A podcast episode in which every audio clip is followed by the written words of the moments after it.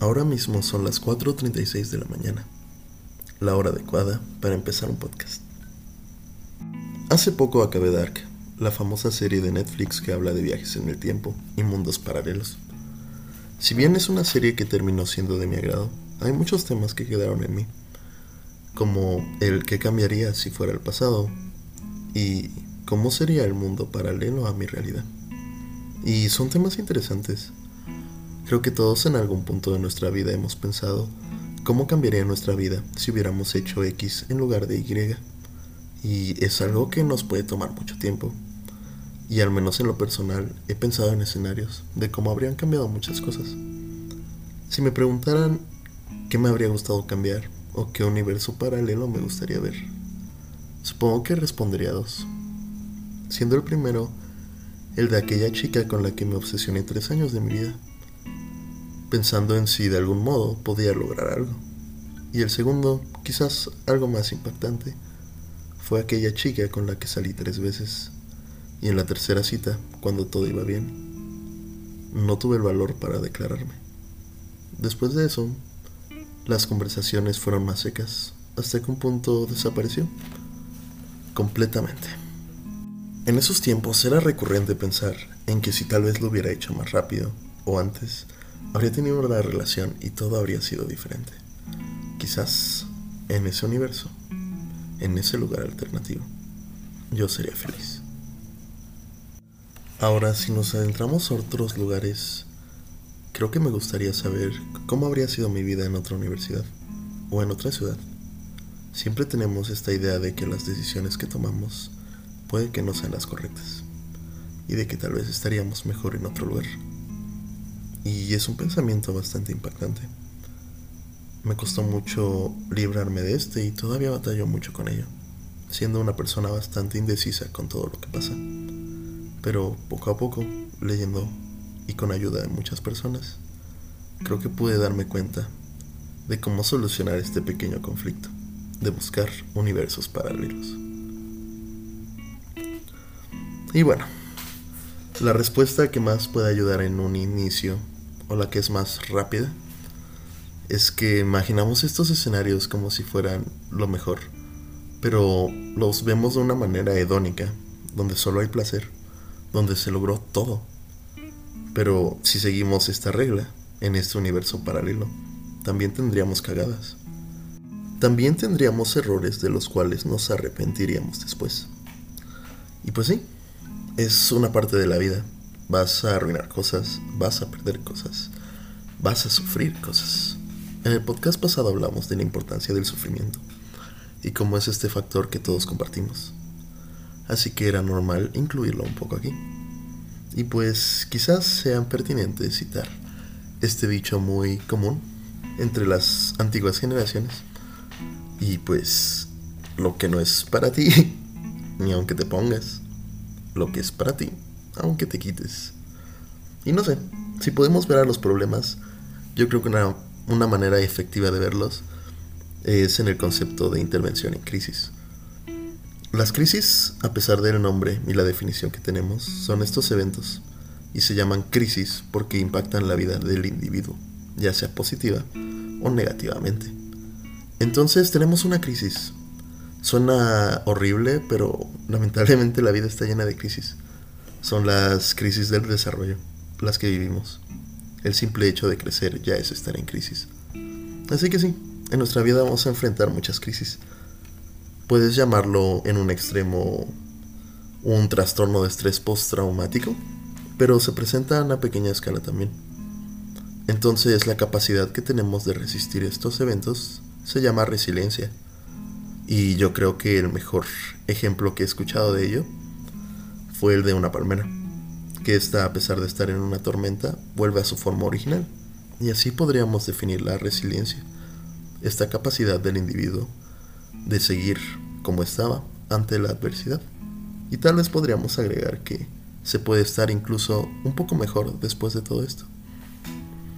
Y pues bueno, es un concepto interesante.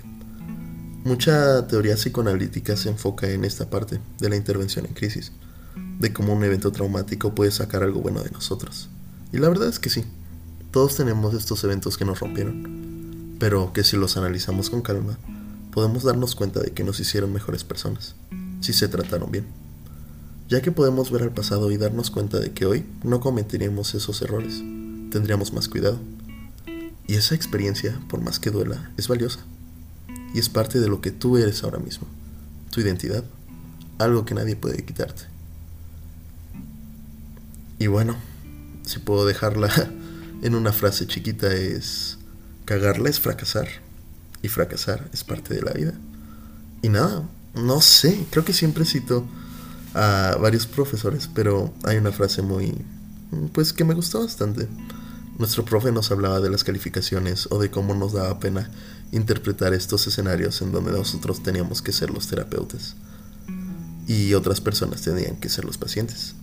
Y ya, él nos mencionaba, les da miedo cagarla, pero la realidad es que eso no es una probabilidad, es un hecho.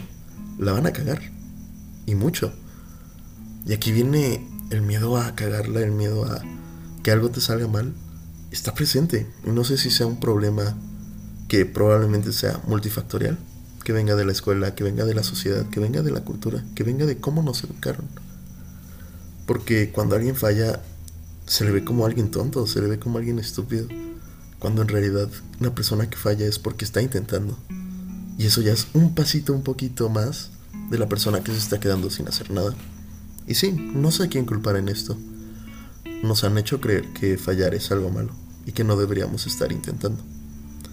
Quizás en estos tiempos se están creando mejores soluciones. Escuelas tipo Montessori donde se está haciendo al, a las personas partícipes del fracaso y haciéndolas un poco más resilientes a él. Y sí, en nuestra vida vamos a estar enfrentando el fracaso y debemos aprender que va a pasar y no hay forma de evitarlo. Hay un concepto que me encanta y viene de los videojuegos, del desarrollo de videojuegos. Y este es fail faster. Falla más rápido. Los desarrolladores de videojuegos, generalmente los independientes, tienen una idea. Y luego les ocurren otras ideas pequeñas. No sé, estoy haciendo un juego de carros. Y quiero añadir un carrito verde que sea de dragones y que tenga más cosas. Pero en el proceso estás como, no lo sé, puede que sea una idea tonta. Y debo pasar a la siguiente fase. Pasas a la siguiente fase del desarrollo de videojuegos. Y te das cuenta de que tal vez sí era buena idea meter ese carro. Pero aún lo estás dudando. No sabes qué puede pasar. Pasas a la penúltima fase. Y tú dices, ok, vamos a meterlo. Resulta que ya es tan tardado ese proceso. Ya pasó tanto tiempo. Que el error ahora sí es difícil ya no puedes probarlo bien. Y es probable que haya mucho más fallos que el solo ponerlo al inicio. Entonces lo que recomiendan a desarrolladores independientes es eso. Tienes que fallar antes. Si hubieras hecho eso en la etapa principal, no, pues simplemente no te habría gustado o te habría gustado y lo mantenías. Era un error pequeño, pero es este miedo, este miedo a fracasar. Tal vez vienen cuestiones más existencialistas con esto. Miedo a ser olvidados, Miedo a no ser nadie. Miedo a que alguien sea exitoso en tu lugar. Y bueno, son cosas difíciles, pero con un buen acompañamiento es fácil superar este miedo al fracaso, es algo que nos está alejando a muchos de hacer lo que queremos. Si puedo dar un pequeño consejo aquí es, anímate. Estamos, y la mayoría, ya que estamos escuchando esto una generación relativamente joven, estamos en buen tiempo de probar cosas. Pero aquí viene la cosa importante. Probar cosas y aprender de ellas. No sirve estar repitiendo el mismo error. Hay que variar nuestros errores. Eso le da un poco de sazón a la vida. Y bueno, la vida es esto. Darnos de golpes hasta que no duela tanto, porque ya aprendiste a cómo evitar algunos. Luego golpearte con otros. Y bueno, ir aprendiendo poco a poco. Suena cliché, pero la cosa es aprender, seguir adelante, ver al futuro. Ya que sufrir es lo que nos hace aprender. Y cuando entendamos esto, podremos estar un pasito adelante. Así que no tengan miedo, intenten cosas. Si no sale, no importa. Porque la vida es eso, aventar dardos hasta que algo salga. Shoot your shot, dirían por ahí. Así que eso ha sido todo por el podcast de hoy. Espero lo hayan disfrutado.